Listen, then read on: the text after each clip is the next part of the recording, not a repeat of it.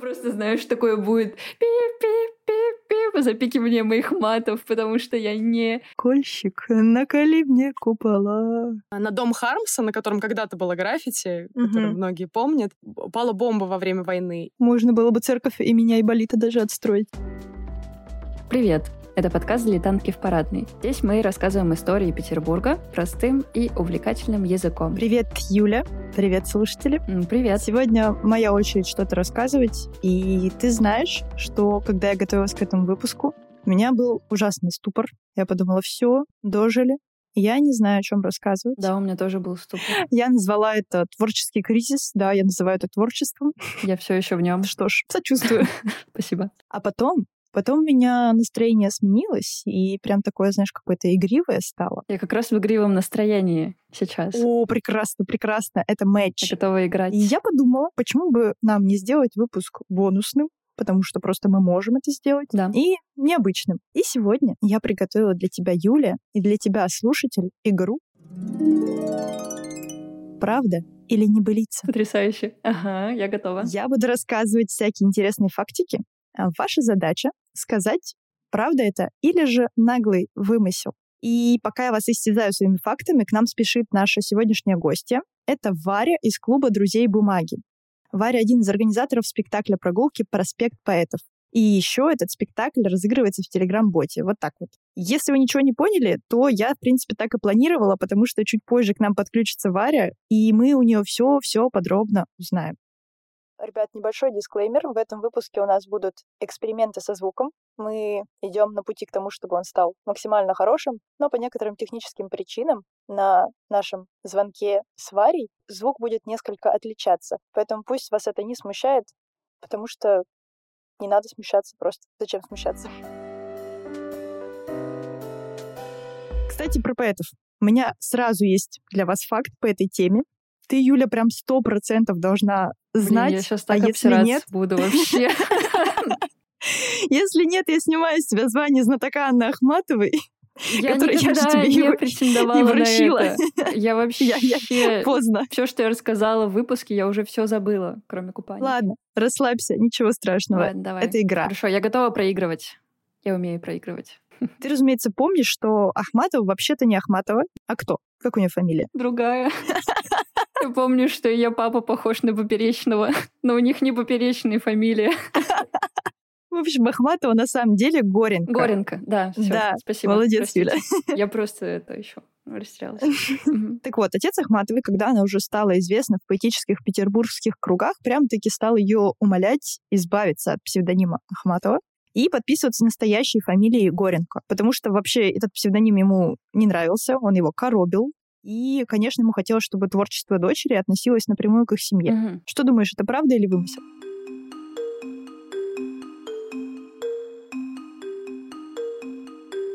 Это была... Это ложь. Это, это неправда. Ту-ту-ту-ту-ту. Да или нет? Почему? А у тебя есть какие-то... э, э, Просто угадала. Да, у меня есть объяснение, но я боюсь, что я сама это придумала. Давай Ну, попробуем. по-моему, я даже говорила об этом выпуске, что вообще-то наоборот, отцу не нравилось то, что чем она занимается, и он просил ее не использовать фамилию их семьи, не подписываться, Да, вот. Но что да. она вот так вот ответила и придумала, что она будет Ахматовой. Что звучит еще круче. Правильно, Юля, ты красотка, потому что это абсолютный вымысел. Действительно, ее отец вообще-то боялся, что Мгм. вот эти вот все поэтические прикольчики дочери опозорят семью. И да, поэтому она взяла псевдоним Ахматова, фамилию прабабушки, которая, по словам самой Ахматовой, была татарской княжной, и род ее там был, восходил чуть ли не к хану Большой Орды Ахмату. Мгм. И звучит стильно. И батя спокоен, решила Ахматова. Больше фактов про Анночку Андреевну можно узнать в нашем выпуске первого сезона. Ссылка будет в описании.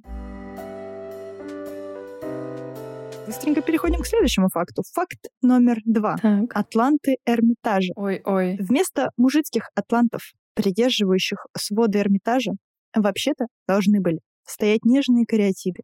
Кто не знает и не слушал наш выпуск про старый фонд, кариатиды — это как атланты, только женщины. Мгм. Они тоже созданы как опоры, но вот только в женской форме. И, значит, тогдашний немецкий архитектор, который готовил проект нового Эрмитажа, Лео фон Кленце, предложил Николаю Первому забабахать кариатид. Николай очень сильно возмутился и сказал, не желаю баб, подавай атлантов. Мгм. Вот как думаешь, могло такое случиться? даем вам время на подумать.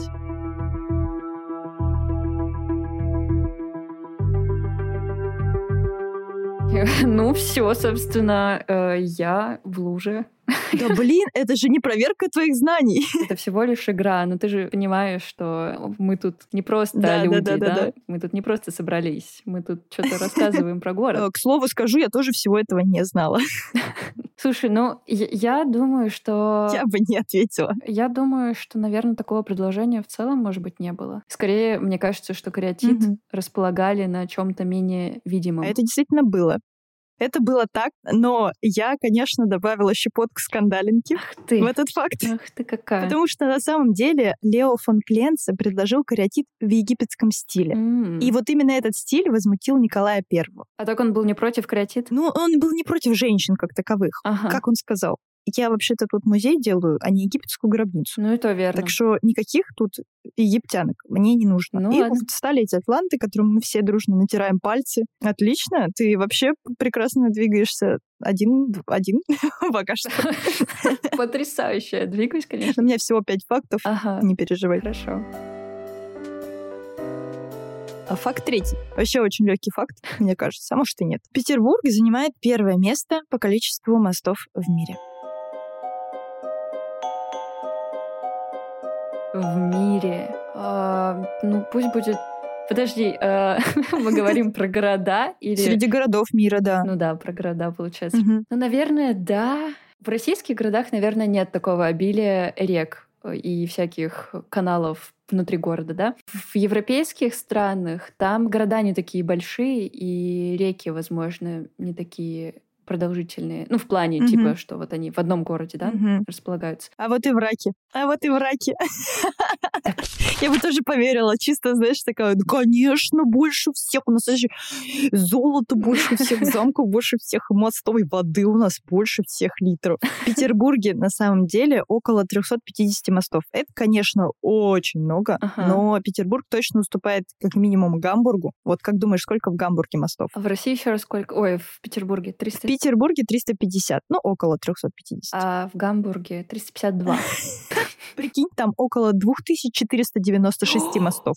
Блин, а они считают за мост вот эти, вот знаешь, когда досточки перекладывают через какую-нибудь лужу?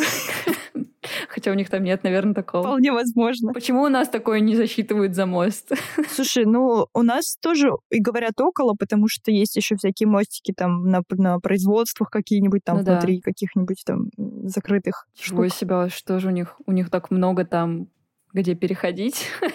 Более того, Юля, мы не только проигрываем Гамбургу, мы еще проигрываем Амстердаму, а ты должна была знать, там около 1200 мостов. И М, даже Венеции, в которой м 400 Обалдеть. штук. Вот так, да. Но мы тоже, знаете, не в жопе какой-то. Знаешь, какой я тебе вопрос задам? Это нечестно. Ну давай, давай. Я недавно наткнулась на список городов э, России по стоимости за коммунальные услуги. Типа, сколько люди в разных городах России Ты платят. опять хочешь, чтобы меня настроение стало плохое? Уж простите, извините. Хорошо. Так вот, угадай, на каком месте в этом рейтинге стоит Петербург? Ага. Города мира? Нет, Россия именно. То есть они там расположены по стоимости. Самый первый город, там самая большая стоимость коммунальных услуг, там второй, третий и так далее. На пятом. Нет, на втором. На втором месте после Москвы. Я хотела сказать, что после Москвы. Да, но я подумала, что... Мне показалось, что где-нибудь на севере очень дорогая должна быть коммуналка. Типа, где супер отдаленные места и очень холодно. А, кстати, да, я тут тоже схитрила немножечко. Ты быстро учишься, мой юный подаван. Да, по-моему, это был список городов-миллионников. Ну все, давай дальше. А.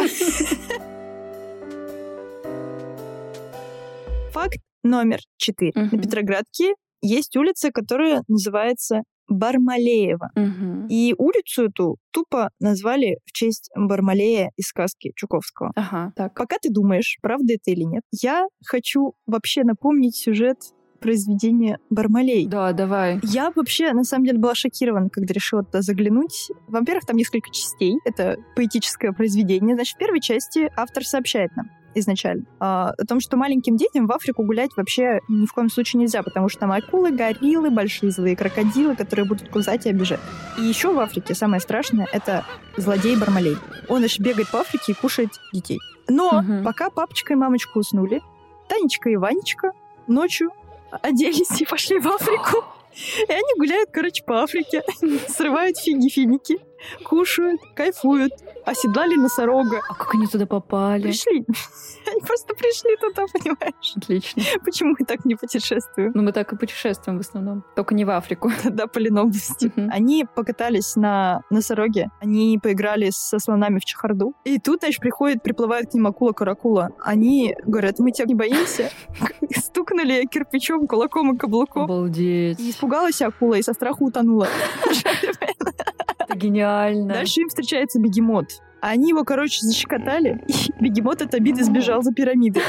Но обиженный бегемот не так прост. Он позвал Бармалея, чтобы он сожрал гадких детей, Ага. которые там всю Африку поиспортили. А, у них там система такая, мафия, И да? вот тут Танечка и Ванечка обосрались конкретно, Мгм. потому что если акула-каракула их нисколько не пугала, то Бармалей их очень сильно напугал. И он говорит, сейчас я вас сожру, детишки. Дети плачут, рыдают, говорят, пожалуйста, милый Бармалей, не надо. Все, мы дадим тебе конфет, чаю, сухарями, что хочешь вообще, все прелести жизни, которые мы захватили с собой. Людоед говорит, не, ничего подобного. И тут в аэроплане прилетает доктор Айболит.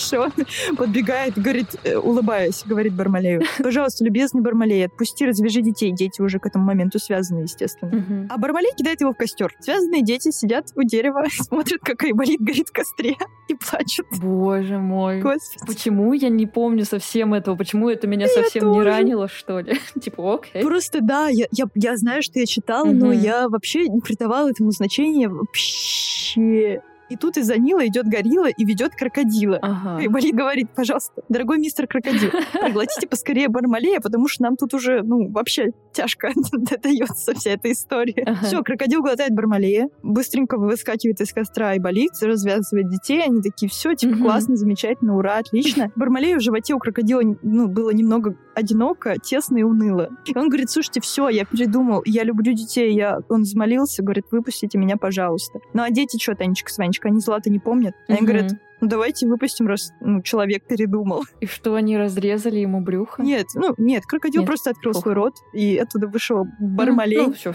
слава богу. Да, А то как будто бы можно было ожидать.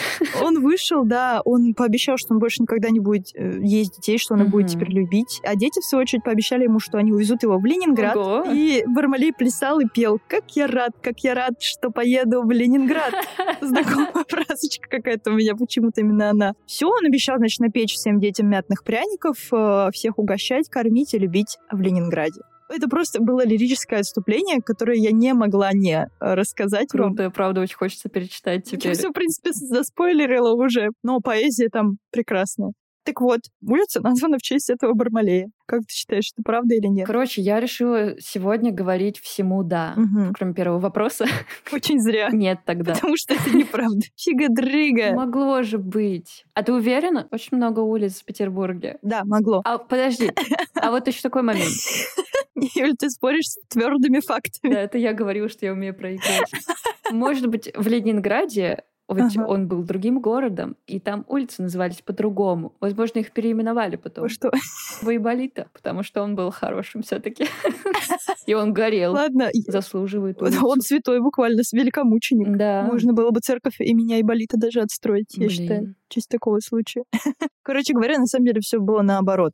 На этой улице как раз Корнея Ивановича посетило вдохновение. М, Он гулял с своим другом-художником. Они, значит, гадали, мгм. что это за Бармалеева такая улица, откуда могло взяться название. Его друг-художник Мстислав Добужинский начал фантазировать и заявил, что Бармалей не был ремесленником, не был каким-то простым человеком, а был злобным разбойником. И тут же он взял быстренько накидал рисунок персонажа, и вот так вот э, в литературе появился известный всем с детства сказочный герой. А история вообще на самом деле очень простая. Улица получила свое название по имени домовладельца, который Мгм. на ней проживал. В 1750-х годах здесь стоял дом прапорщика Андрея Ивановича Бармалеева. Вот А так вот. почему он Бармалеев? Это уже, конечно, совсем другой вопрос. У меня остался последний факт. Так. В Петербурге еще до революции открылся первый тату-салон. Я не...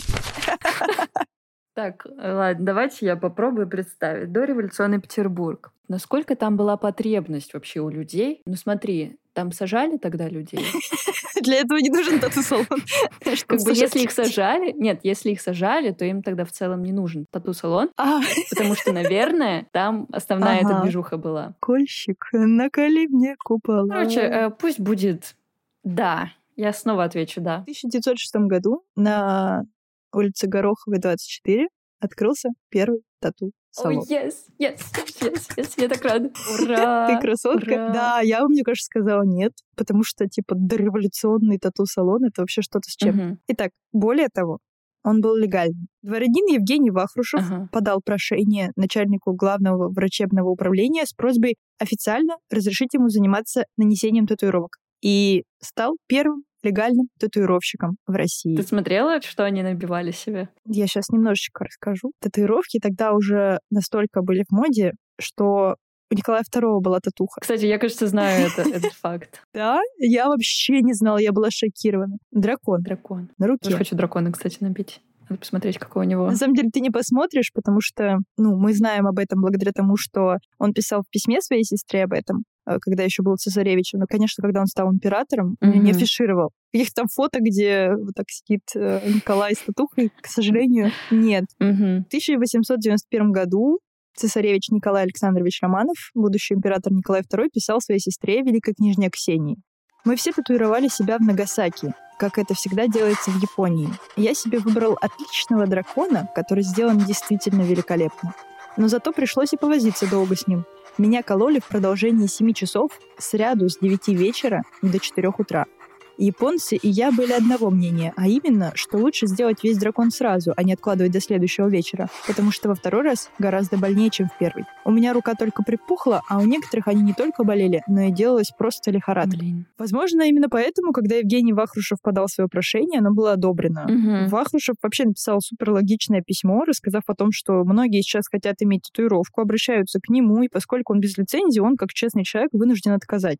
А те идут к матросам. Матросы что делали? Они просто вырезали на руке рисунок ножом и посыпали пеплом. И получалась вот такая больно. жуткая варварская татуировка, представляешь себе? Вообще, какой кошмар. И это было настолько убедительно, что когда Вахрушев отправил прошение в декабре 1906 года, уже в начале 1907 он получил официальное разрешение на татуирование. То есть там прям такая официальная бумага. Конечно, не все общество тогда понимало прикол татуировки. Они называли татуированных людей китайскими расписными баллончиками. Но проблем с клиентами у Вахрушева все равно не было. Это были помимо моряков представители богемы и наиболее смелые аристократы, Мгм. которые хотели и могли позволить себе вот так вот эпатировать. Вот так. Ну что, Женя, посмеялась надо мной?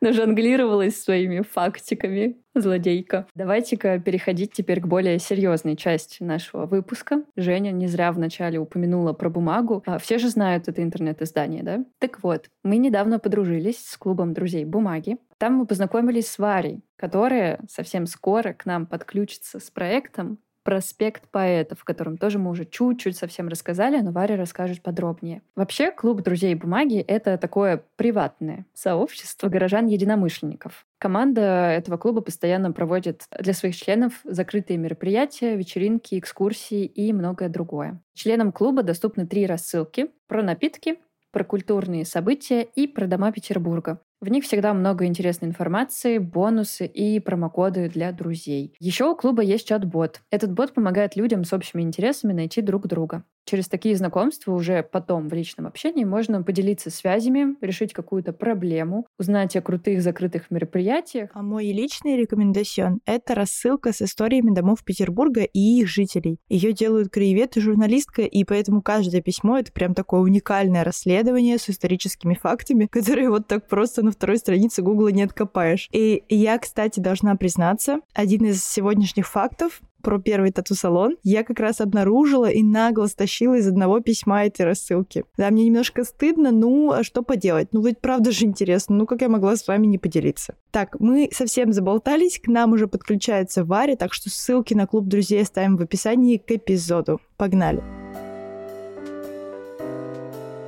Варя, привет! Очень рады видеть тебя у нас в гостях в нашей парадной. Привет. Привет, Варя! Мы как раз обсуждали клуб друзей. Варя, расскажи нам, пожалуйста, спектакль «Прогулка». вот у вас есть. Это вообще как? Что это? Еще и в Телеграм-боте. Да, в общем, это действительно ставит в тупик всех, кому я начинаю про это рассказывать, потому что это не просто спектакль-прогулка. Она действительно еще и в Телеграме, она еще и в аудиоформате, она еще и иммерсивная. И поэтому, когда нужно коротко назвать проект, возникают все время какие-то сложности, потому что не хочется городить вот эту огромную схему, вот это название, а, но при этом хочется дать э, сразу максимальное понимание э, человеку, что же у нас за проект. Mm-hmm. Вообще, я, наверное, начну с того, что есть такой жанр отдельный, называется спектакль «Променад», ну, чаще называется он спектакль «Променад», или спектакль «Прогулка». Он бывает либо более экскурсионный, когда люди идут в наушниках по городу. С гидом, да, такие ходят? Да, да, либо с гидом. Могут, наверное, и без гида, честно говоря. Я на таких никогда не была, но много про это зато читала и видела. И слушают про какие-то места в городе. Экскурсовод, возможно, дополняет как-то, помогает э, и так далее. Либо это более, наоборот, такая театральная история, когда человек э,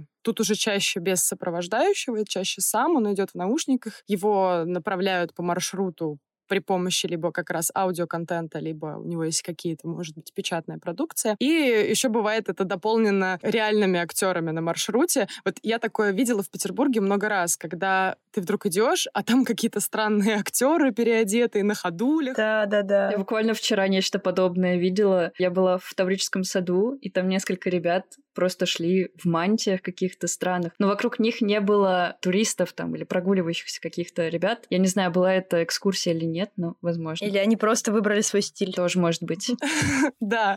Вот я тоже такой часто встречаю, теперь тоже задаюсь вопросом всегда, это специально или это просто действительно такой стиль. И, в общем, автор проекта, мой друг Слава Полушин, впервые услышал про то, что существует такой формат, и решил, что прикольно было бы о нем узнать больше, попробовать сделать самостоятельно в Питере, потому что вообще такой проект есть э, реализованный в Краснодаре, в Сочи, кажется, в Сургуте, называется «Арт-артель». Это прям большой проект, где учат делать спектакли променады, помогают как-то их уже упаковывать. А в Петербурге вроде как ничего такого особо нет. Ну, был когда-то проект «Маршрут старухи», он, точнее, и существует, но он все-таки фестивальная история, один раз в год, всегда новый формат, и нельзя сказать, что это чисто спектакль-прогулка или аудиоспектакль, а мы сделали постоянный спектакль-прогулку, э, который доступен 24 на 7, потому что он не привязан к людям, не привязан к актерам, он находится внутри телеграм-бота, то есть человек взаимодействует только с э,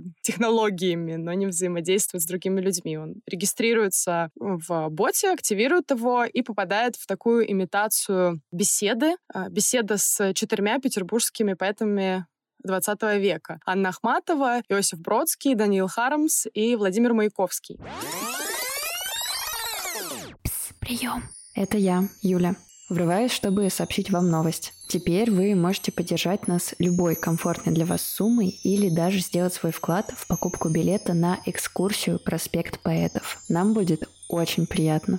Переходите по ссылке в описании и поддержите нас, ну и наши штанишки тоже.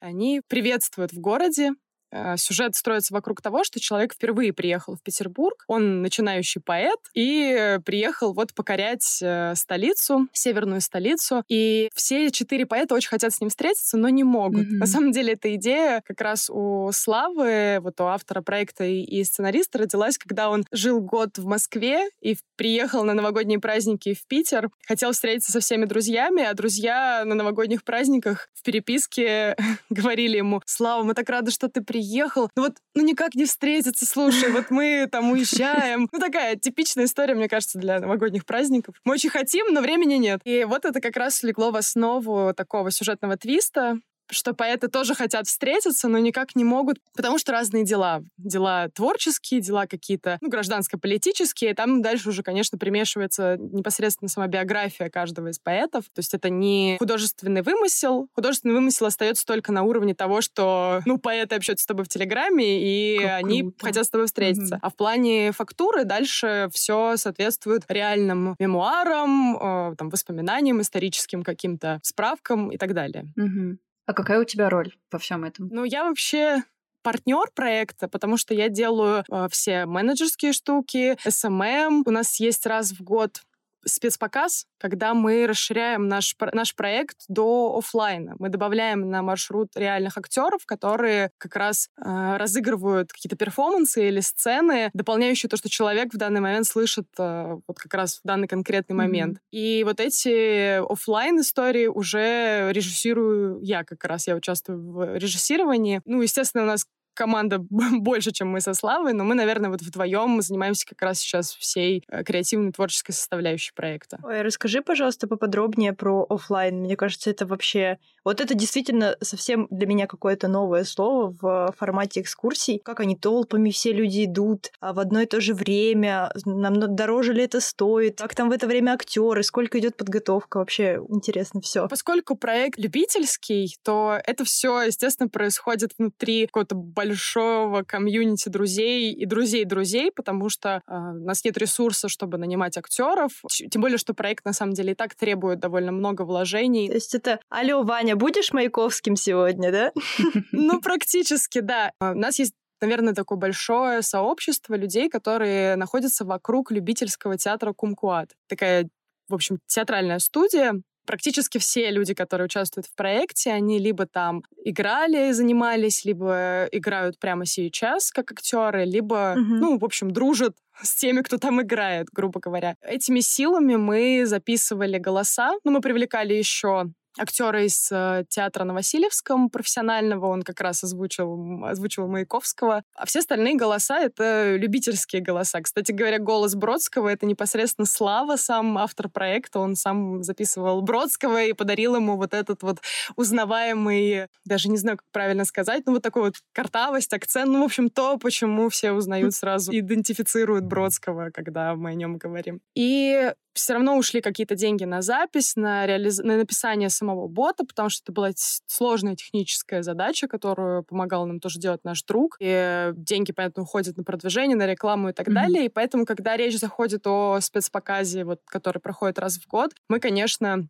пытаемся вот привлекать друзей проекта Класс. для этой игры. Это да, почти все это актеры-любители. А в этом году с нами был, кстати, в э, роли актера Игорь Голышев. Это автор и руководитель «Бегущего города». Это такое что-то типа спортивного ориентирования по городу, ну, что-то типа квестов. Ну, в общем, это то, когда квестов еще не было. Вот, наверное, так бы это назвала, когда люди собираются группами на машинах или пешком, и э, дальше на основе какой-то сюжетной истории, в общем, разгадывают квест, идут, что-то там изучают. Проект этот, насколько я знаю, тоже коллабился с бумагой. В общем, Игорь Голышев э, серьезный mm-hmm. творческий деятель Петербурга, но мы вот даже его мы заставили играть роль. Кого он играл? Он играл руководителя поэтического кружка. И у него было две музы, которые вместе с ним э, в саду Сен-Жермен на Литейном, вот в этом красивом дворике фонтана, у них разворачивался такой любовный треугольник, где одна девушка его бывшая муза, mm-hmm. другая претендует на эту роль, а он такой в общем, павлин ходит, читает стихи.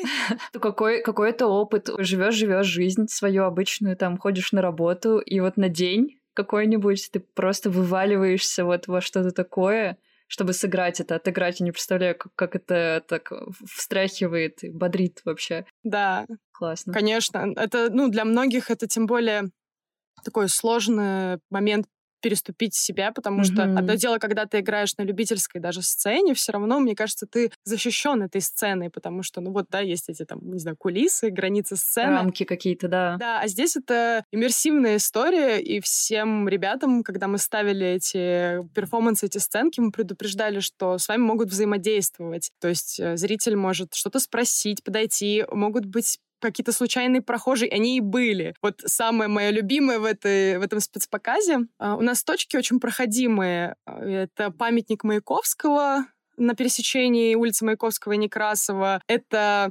дворы на Жуковского. Это вот как раз сад Сен-Жермен. Да. И так, сходу не вспомню, но, в общем, это довольно проходимые точки, и там все mm-hmm. время оказываются какие-то случайные прохожие, либо, знаете, какие-то маргинальные mm-hmm. личности, которые вдруг там пьяные, которые вступают в спор, которые ловят вот этот, не знаю, какой-то поэтический вайп, и они начинают тоже что-то читать, что-то говорить. Да я лично Хармса знал, он не так разговаривал, да? Да, да.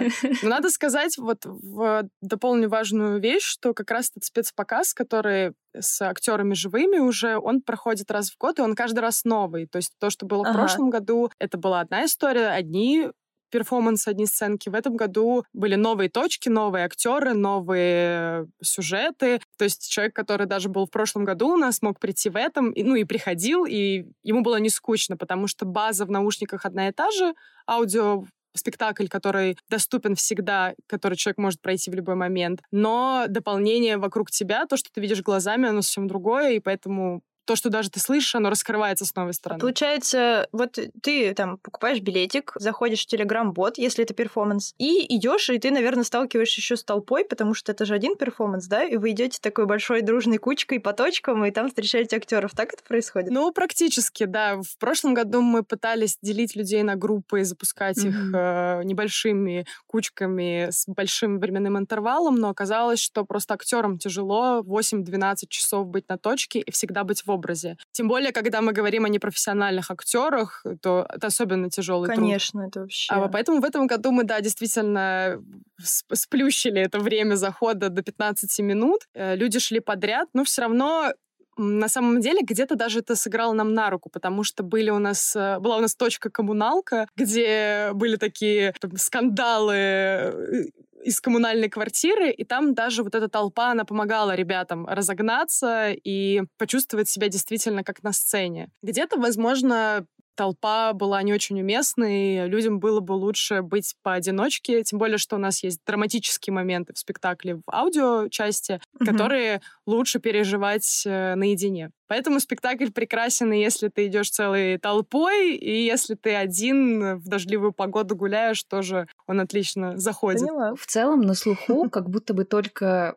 вот что-то подобное, какие-то новые подходы к экскурсиям. А что происходит с классическими экскурсиями, которые с гидами, вот эти вот группки людей ходят по городу, слушают гиды. Они как, они вообще существуют еще нет?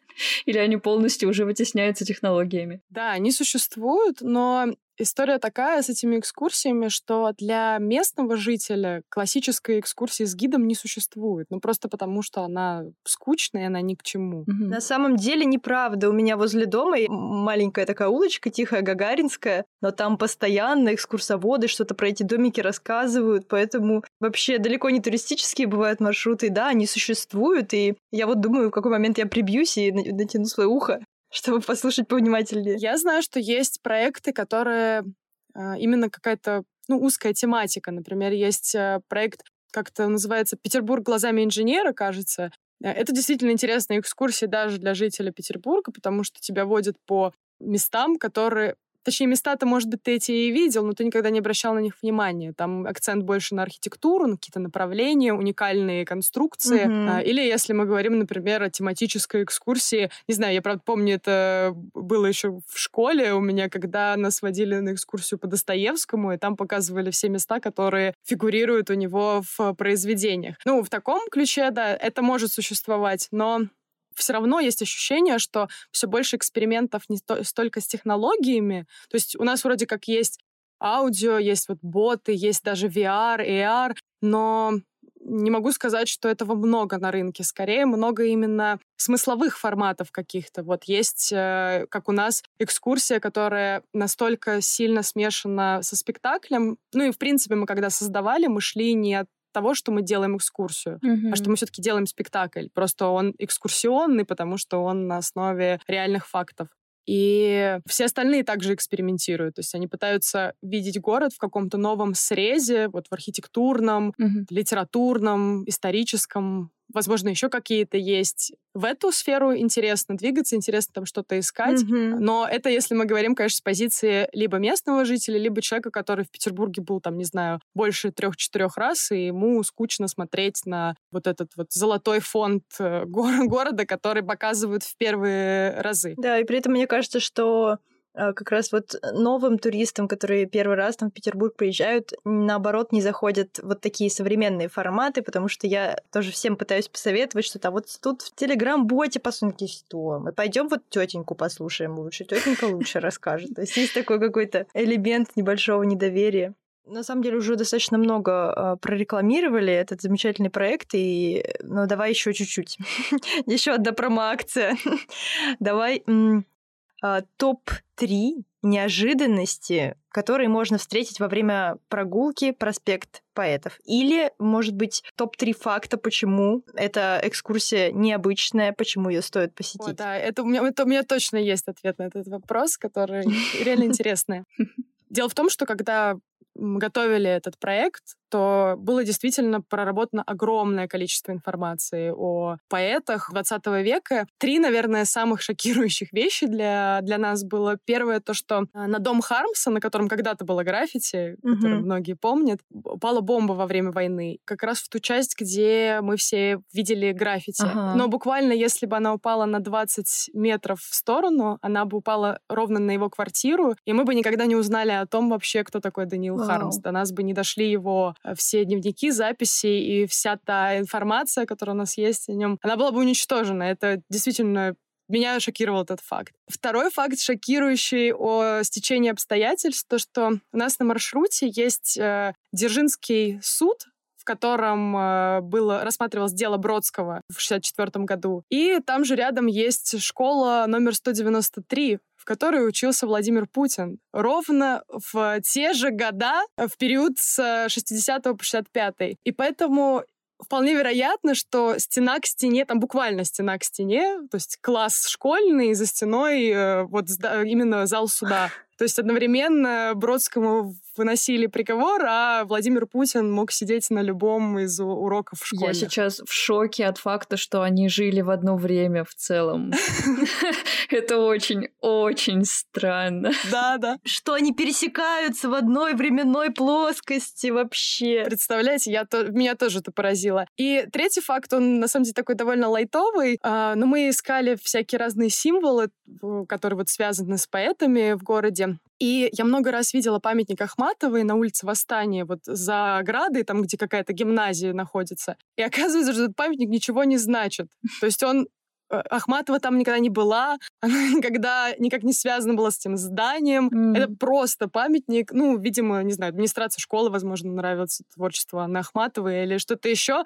Но это такой случайный, ничего не значащий символ в городе, и памятник, который реально что-то значит. Э, Ахматовой находится на набережной, на другой стороне от крестов. Наверняка все знают, где она смотрит на кресты, как она и завещала в своем стихотворении. Mm-hmm. Вот э, такие, да, удивительные штуки всплывают, когда изучаешь э, судьбы поэтов. Класс, это вообще, это как вы так копали? Очень, очень Я восхищаюсь. Это что, этого не в Гугле? Да, в Гугле такое не найти.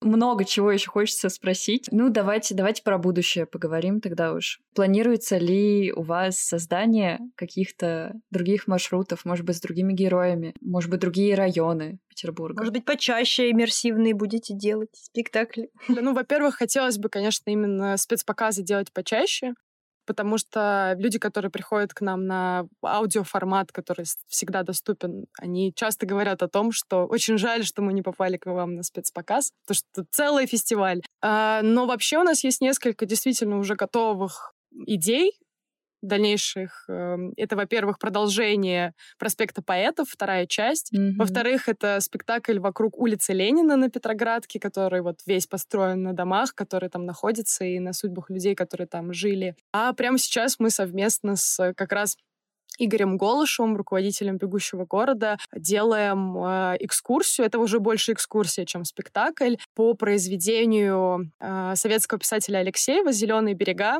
Произведение, где главный герой э, живет в советском Ленинграде, но вдруг встречает женщину начала 20 века, влюбляется в нее, и она не замечает то, что вокруг ездят трамваи, они спускаются в метро. То есть она в платье с кучером, все как положено. И вот такое вот наслоение времен. И по этому произведению мы как раз делаем вот совместно сейчас проект, который должен быть готов где-то в сентябре, ближе, наверное, к концу сентября. Можно будет прийти и послушать. Называется «Остров времени». Как здорово, я хочу на все.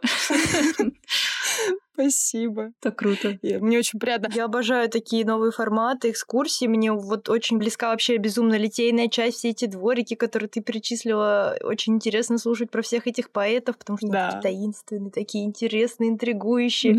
И вот то, что ты рассказала про будущее, это тоже какая-то, блин, в общем, вы потрясающие, это искренне, от всего сердца говорю. А я еще, можно, малюсенький вопросик про бот спрошу. Я, я правильно понимаю, что там нет возможности выбирать вариант. То есть ты вот как начал, так он тебя и ведет постепенно. Это не как вот в клубе романтики. Я в нее не играю, но мне про нее рассказывали. Я могу ответить за клуб романтики. Да, да. Что там типа можно выбрать. В боте есть элемент тоже иммерсивности, ага. потому что поэты периодически просят тебя прислать фото, что-то ответить. То есть они с тобой в коммуникации, они не просто в никуда шлют эти аудиопотоки ага. информации. И поэтому у тебя есть ощущение того, что ты общаешься с живым человеком. Плюс э, аудио синхронизировано с тем, где ты сейчас примерно находишься и что ты примерно видишь. Ну, понятно, что это средняя скорость, есть люди, которые очень быстро ходят, mm-hmm. или наоборот, очень медленно. Тут, к сожалению, нельзя это угадать именно... Нельзя решить эту проблему в чат-боте, только написав приложение. Mm-hmm. Вот, но да, именно каких-то вариантов развития событий, как вот, знаете, на Ютубе бывают эти mm-hmm. интерактивные видео, где ты выбираешь там, да, да, да, что вот будет дальше с героем. Mm-hmm. Такой штуки нету, там, да, там единая сюжетная линия, но все равно тебя она сильно вовлекает. Я сижу до сих пор еще перевариваю все это. Я уже там по маршруту куда-то пошла радостно. Просто что сейчас возможно, да, вообще? Меня поражает это. И до чего люди додумываются в целом. Мы с тобой такие бабки две. Вот что удумала молодежь. Варя, спасибо тебе большое. Правда, очень приятный разговор. Спасибо, что так тепло рассказала обо всем этом. Да, да. Да, вам спасибо большое. Только я и говорила. Так и надо. В общем, правда, было безумно приятно пообщаться. Обязательно оставим ссылку на спектакль «Прогулку. Проспект поэтов». Обязательно оставим ссылки на клуб «Друзей бумаги». Просто послушайте, какие замечательные э, люди там находятся, состоят, и как, как приятно с ними общаться. Поэтому еще тысячу благодарностей Пока-пока. Большое спасибо. Пока-пока. Пока-пока.